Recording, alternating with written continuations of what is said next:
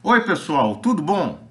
Eu sou José Carlos Pinto falando com vocês aqui no canal Falando com Ciência sobre aspectos da educação, da ciência e da pesquisa que se faz no Brasil. Na semana passada, dois episódios ocorridos na cidade de Salvador, na Bahia, mostram que a educação e os professores estão sob ataque e que precisam ser defendidos com ardor pelos setores progressistas e organizados da sociedade brasileira. No primeiro desses episódios, uma professora de ciências humanas do Colégio Estadual Tales de Azevedo foi intimada em sala de aula e instada a prestar depoimento em uma delegacia por conta do pretenso cometimento dos crimes de esquerdismo e doutrinação feminista, que não existem no Código Penal brasileiro. A professora foi acusada de ferir a liberdade de cátedra, invertendo completamente o que havia ocorrido naquele momento naquele colégio, que foi de fato uma tentativa de amordaçar uma professora enquanto lecionava as disciplinas de ciências humanas. O episódio ele foi muito violento porque a direção da escola jamais foi procurada pelos acusadores para tratar do tema, porque os crimes não existem no Código Penal brasileiro e porque a professora foi certamente humilhada diante dos profissionais e estudantes presentes naquele dia no Colégio Estadual Tales de Azevedo. É importante, no entanto, dizer que a direção da escola saiu corretamente em defesa da professora e conclamou toda a sociedade civil organizada para defender o ensino e a liberdade de cátedra que vem sendo ameaçada por episódios como esse no Brasil. No segundo episódio, uma professora de filosofia foi afastada de suas funções na escola Vitória Régia, também em Salvador, Bahia, por ter recomendado a leitura do livro Olhos d'Água de Conceição Evaristo a seus alunos de ensino médio. Detalhe importante: Olhos d'Água é um livro premiado e recomendado para leitura de estudantes do ensino médio que pretendem fazer o Enem e prestar vestibular. Conceição Evaristo é uma escritora premiadíssima e muito considerada no Brasil e um exemplo em todos os sentidos que se imaginem.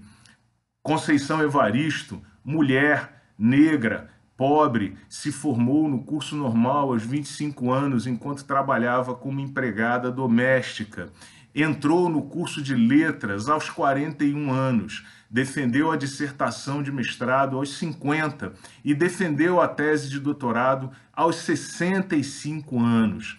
Conceição Evaristo é um exemplo sobre tudo que importa e que deve ser discutido na sociedade brasileira como o racismo, a misoginia, a pobreza, o etarismo, e é inconcebível que um livro premiado escrito por uma autora dessa estatura seja de alguma forma motivo para que se afaste uma professora de filosofia de sala de aula. Segundo os acusadores, Olhos d'Água é muito violento por tratar do tema da pobreza e do racismo. E eles não têm que dividir as dores da autora que ela apresenta no livro. Jesus, quanta estupidez! Se um argumento como esse for aceito, acabam-se os estudos de história, porque afinal tratamos das dores da sociedade ao longo dos milênios, nos muitos importantes estudos que se fazem nessa matéria.